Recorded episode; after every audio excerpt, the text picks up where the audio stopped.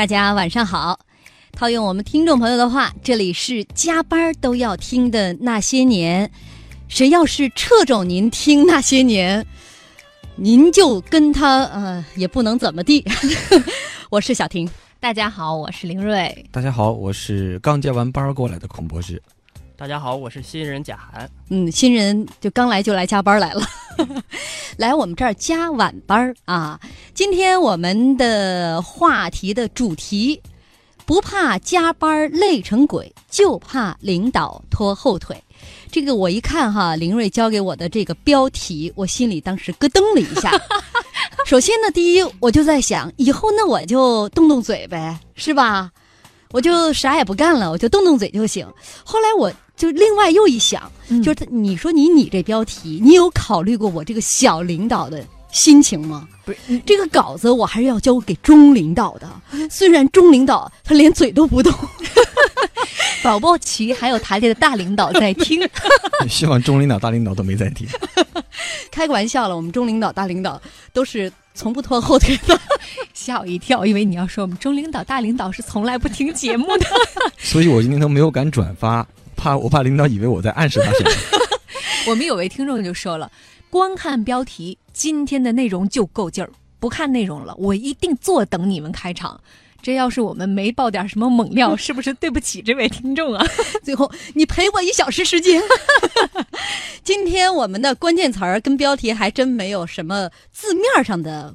直接关系哈，更文绉绉。对，您需要拐个弯儿撤肘。我今天在开场当中非常巧妙的把它嵌进去了。谁要是撤肘，您听那些年啊，我们坚决拿他没办法。对。一点都不生硬哈，今天的关键词就是“掣肘”两个字啊，其实相当于拖后腿嘛。嗯嗯，就拖后腿的另外一种表达方式，书面用语。哎，所以回复书面用语“掣肘”这两个字啊，您就有机会获得我们今天送出的充满无限想象空间的即开型中国体育彩票，面值是五十元，今天依然会送出四份。嗯，另外我们还有福利，就是九点半到九点四十的时候有摇红包的活动，在我们的微信公众号下。方有一个摇一摇的端口，您点击进去就可以参与我们的活动。每天每位听众朋友都有十次摇红包的机会。如果您转发我们这条微信的话，还可以额外再增加三次。嗯，所有活动参与的前提只有一个呀，嗯，那就是关注我们的公号，微信公众平台，您搜索“那些年”找到我们，并且关注我们就可以了。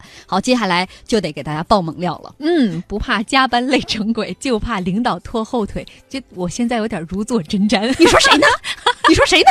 不是得这么考虑，就是我们之所以能把这个问题摊在台面上说，就是他肯定不在小婷姐肯定不在拖后腿的那个范围内。说明你很有勇气，因为我根本不是领导，是吗？你这是是领导，我们三个都受你管辖的。我们穿越回春秋战国末年，应该到秦朝末年了啊。话说在秦朝末年的反秦力量当中，项梁和项羽这一支力量是不容小觑的，而且他们的队伍还在不断的壮大。项梁连破秦军，非常的傲娇。而此时，秦国派了大量的援军去支援大将韩章邯。章邯在得到了援军后，突袭项梁，项梁兵败被杀。这个时候，项梁和项羽扶持起来的楚怀王开始重用另外一个人，他就是宋义，立为上将军，项羽为次将。范增为末将，而一切副将都是宋义的部署。嗯，也就是项梁一死，嗯，项羽的靠山没了，那项梁的位置被宋义取代了。呃，这个时候秦兵在巨鹿围困住了陈馀和赵王，宋义带领军队去救援，但是走到安阳这个地方呢，就安营扎寨，止步不前了。这一停就停了四十六天呢。项羽很着急，建议宋义说立刻出兵，但是宋义主张说着什么急呀？就让秦赵相斗，咱们坐收渔翁之利。而且还说了这么一番话啊：如果论冲锋陷阵，我不如你项羽啊；但是坐下来运筹帷幄，你就不如我宋义了。这怎么阴阳怪气儿的呢？就得像领导，就得这调调。我告诉你，说完，宋义号令军中啊。势如猛虎，性贪如狼，倔强而不听指挥的人，一律斩首。这话显然是说给项羽听的。嗯，随后宋义派他的儿子宋襄到齐国为相，宴请宾客。而当时天寒大雨，士兵们是又冷又饿。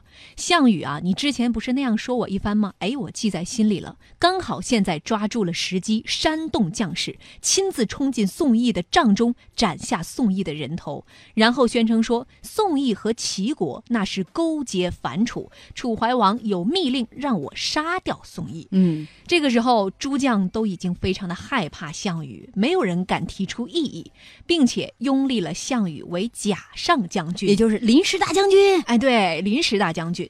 项羽派人杀了宋义的儿子宋襄，赶尽杀绝。那楚怀王先后失了两员大将，一个是项梁，之后又失掉了宋义，别无选择，他只能传命任项羽为上将军。嗯这时候我们来说一说，你说这个宋义啊，呃，原本确实挺有运筹帷幄的啊，这个能力的，就没有运筹帷幄自己的命运吗？呃，怎么说呢？宋义他是一个比较谨慎的人，从性格上可以看出来是一个比较谨慎的人。你看之前项梁打了几次败仗，刚开始骄傲的时候，宋义就给他提过醒儿，但项梁比较自负，把宋义给打发走了，嗯结果自己就兵败被杀。其实宋义这个考虑也不能说没有道理，因为这个时候章邯兵锋正盛嘛，楚国的军队犯不着为赵国卖这个命。嗯项羽提出来的主张是叫里应外合、内外夹击。你从整个战略的角度来看，可能更合适。但其实宋义的目的是以最小的代价换取最大的获胜把握。赵国牺牲了就牺牲了，所以其实宋义宋义这个策略是比较老辣也比较谨慎的策略，不能说一无是处。嗯但是从战术上来讲呢，我觉得这是有点不合理的，因为当时毕竟那个楚国派的兵是援兵，所谓兵贵神神速嘛，嗯不可贻误最佳的战绩，但是他却贻误了最佳的战绩。嗯，对，四十六天都过去了，嗯，就项羽跟你一个想法，所以就决定干脆把领导给杀了。嗯这一言不合就杀人，风格很项羽。嗯，对，楚怀王在安排岗位的时候，是不是也有欠考虑啊？呃，我觉得是楚怀王有意为之的。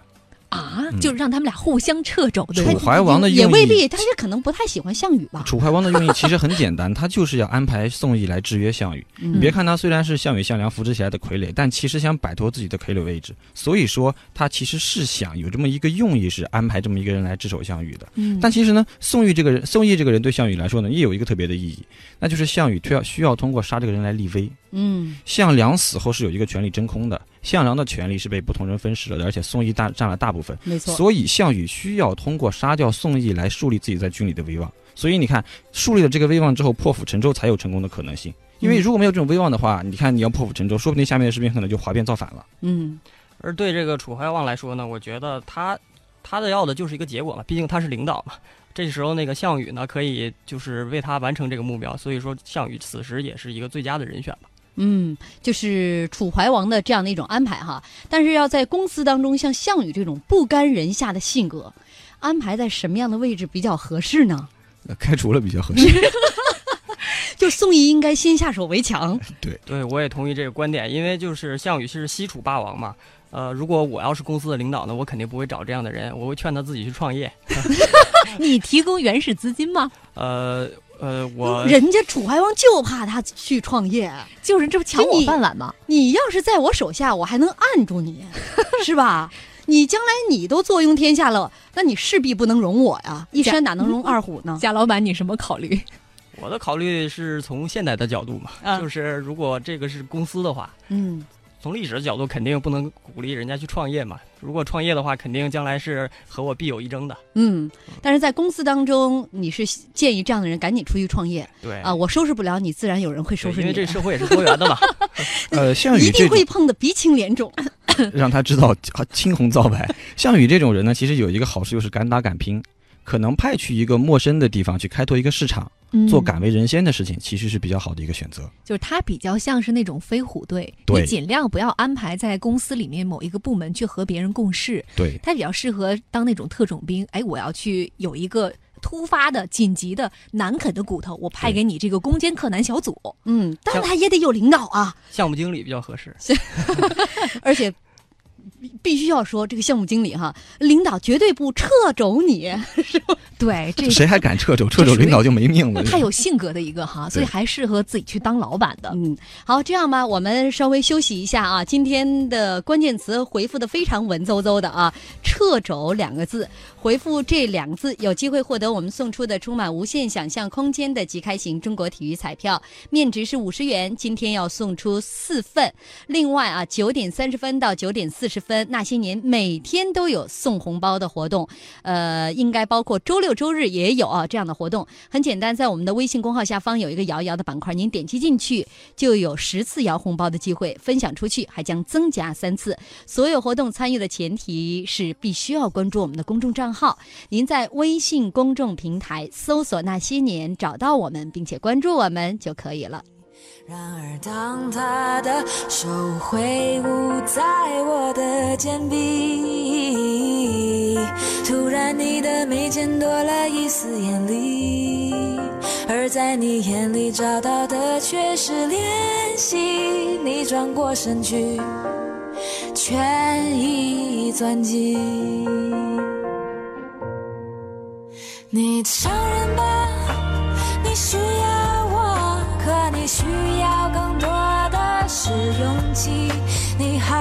失去，更害怕一个人的孤寂。我承认了，我需要你。选择犹豫是对爱情的逃避，试着抛开怀疑，因为我已经无力再抗拒。我总是猜不透你的用意。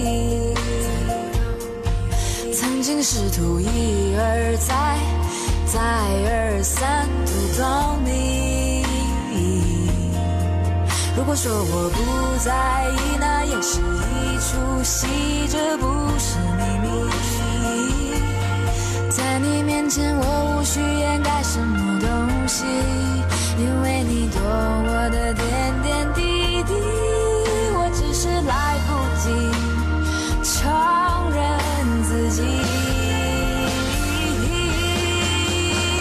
你承认吧，你需要我，可你需要更多的是勇气。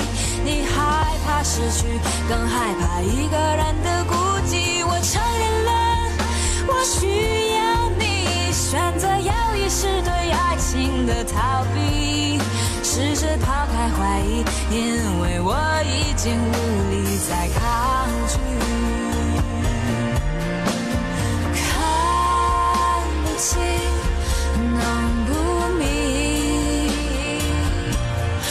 不想再猜测什么，只要听你说，我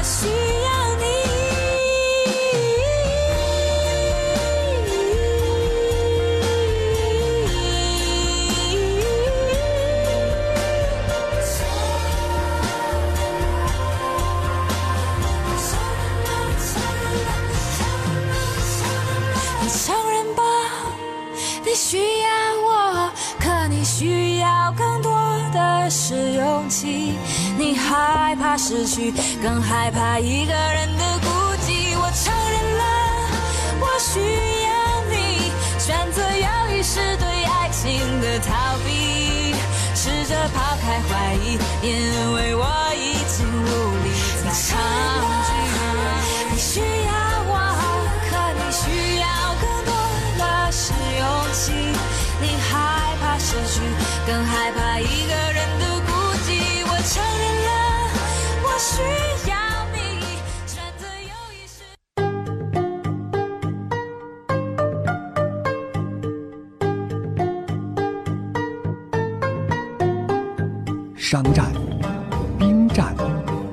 征北战、暗战、心战、身经百战，一样的历史。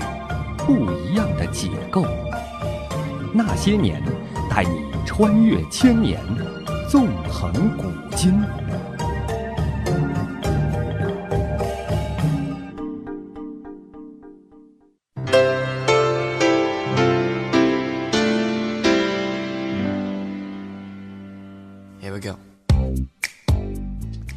收听那些年，天天都送钱啊！看我用的多快啊！呃，我也记住了，嗯，给我们发这句 slogan 的这位朋友哦，啊，我到时候会联系他啊。就就你就去决定现在采用了是吗？我我觉得我经常用的这些都可以当做我们的备选方案之一。既然都用了，哦你肯定要给人送一些礼品嘛。就是试行方案，大家你看啊，也算是就不白替我们想。最后如果是最终版方案的话，这回报还能翻番是吗？，对，所以大家如果有很好的给那些年定位的这种 slogan、嗯口号，嗯，随时可以发给我们啊！一旦采用，我们会有精美的礼品相送啊！现在我在微信公众平台上看到了五花八门的掣肘，有撤走、车轴，啊、等等等等，还有拼音掣肘，呃，有点文绉绉。林睿今天定的这个关键词，对听众朋友今天发关键词造成了掣肘，嗯、所以 造成了一个事实上的掣肘。领导批评的是，下次还是老老实实选后边三个字儿。对但，是发错的多就意味着中奖的可能性大，因为抽奖的人就少了，所以赶紧发。那倒圆的是。漂亮。那倒是，因为就今天的这个回复关键词的这个条数，比以往现在的数量有明显下降，对，就是大家一难就给大家造成了困扰。跟考题的难易程度还是有关系的哈。掣肘肘肘子的肘，肘肘子，你看我都把解释就很直白了。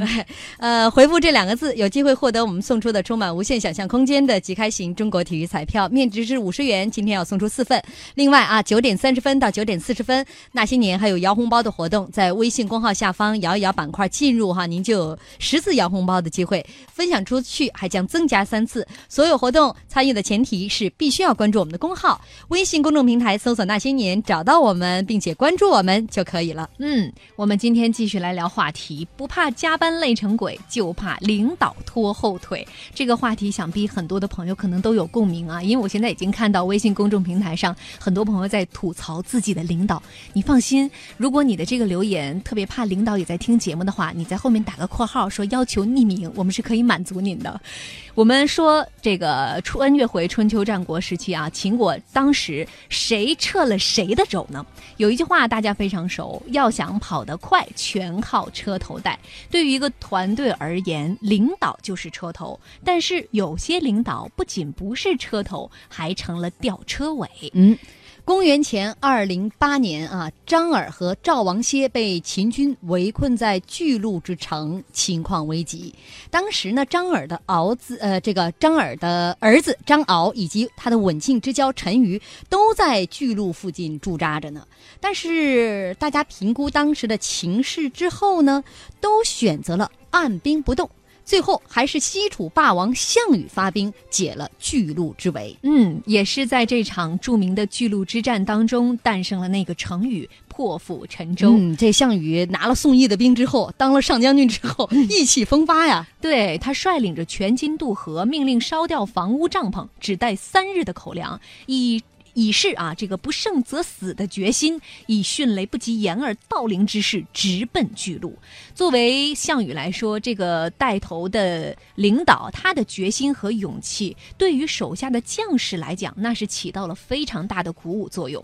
楚军把秦将王离的军队包围起来，个个那是以一当十，越战越勇。这个以一当十的成语也是从这儿来的。嗯这一仗还诞生了另外一个成语，就是作弊上官。没错嗯，其他人都跟那儿等着看呢，作弊上官。你说一一仗诞生三个成语，哎呀，这个说明这场战役巨鹿之战哈，在历史上有多么的著名了。对，楚军九战九胜，终于击退秦军，巨鹿解围，张耳和赵王歇得以脱困。嗯，项羽的楚军势如破竹，极大的压制了秦军的势头。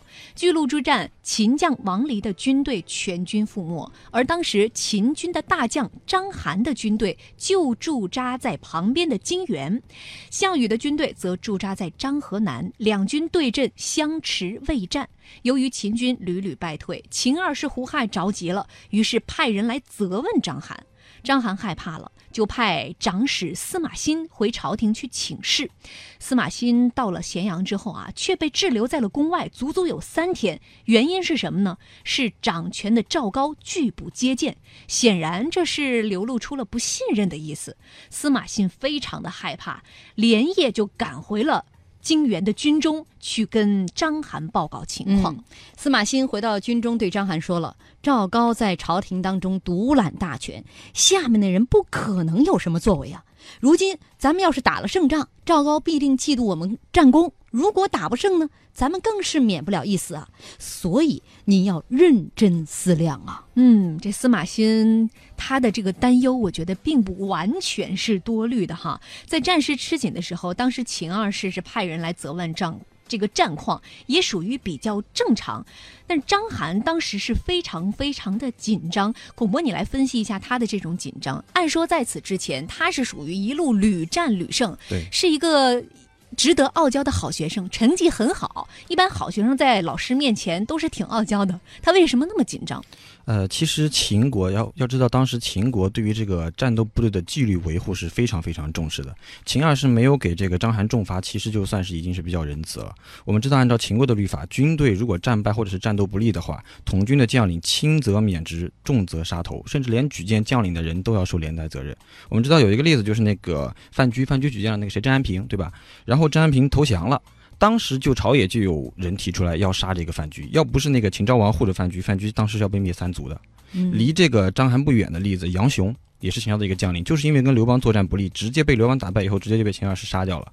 所以我们说，呃，秦二世只是派人来责问了一下章邯，所以章邯的恐惧其实可能更多的不是来自于秦二世哪，是来自于赵高，嗯因为赵高当了。丞相李斯在位的时候，李斯和这个章邯的配合是比较好的，前后方配合比较好。章邯是一路攻城略地，打了很多大胜仗，包括杀了这个项梁。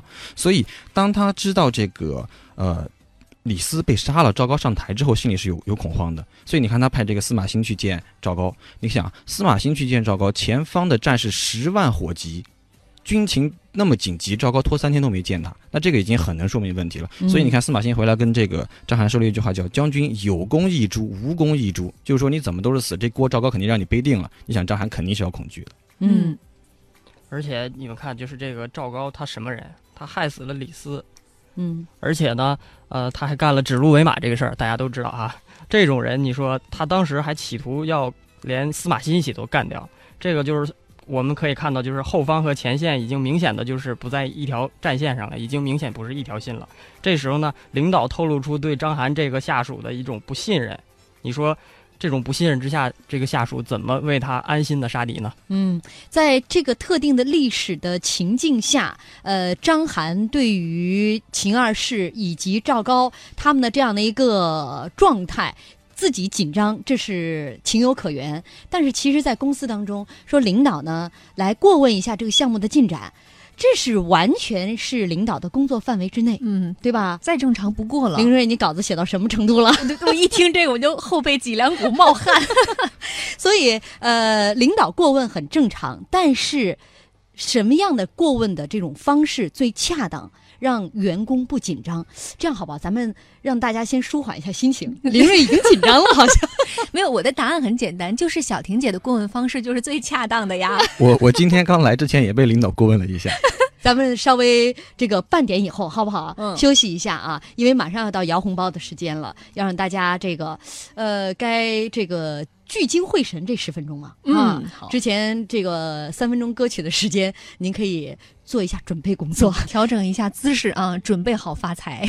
记住，今天微信公众平台回复的关键词是“掣肘”，回复这两个字，有机会获得我们送出的充满无限想象空间的即开型中国体育彩票，面值是五十元，今天要送出四份。另外呢，九点三十分到九点四十分，那些年有摇红包的活动，您在我们的微信公号下方点击摇一摇板块进入哈，就有十次摇红包的机会，还分享出去还将增加三次。呃，您不仅可以摇到，有可能摇到真金白银，还有可能摇到奖券，还有可能，还有最大的可能就是摇到二维码。哈。您，我建议您就留下真金白银就行了、嗯啊，其他的，其他的一笑而过。洒脱一点，不要让它掣肘你的心情。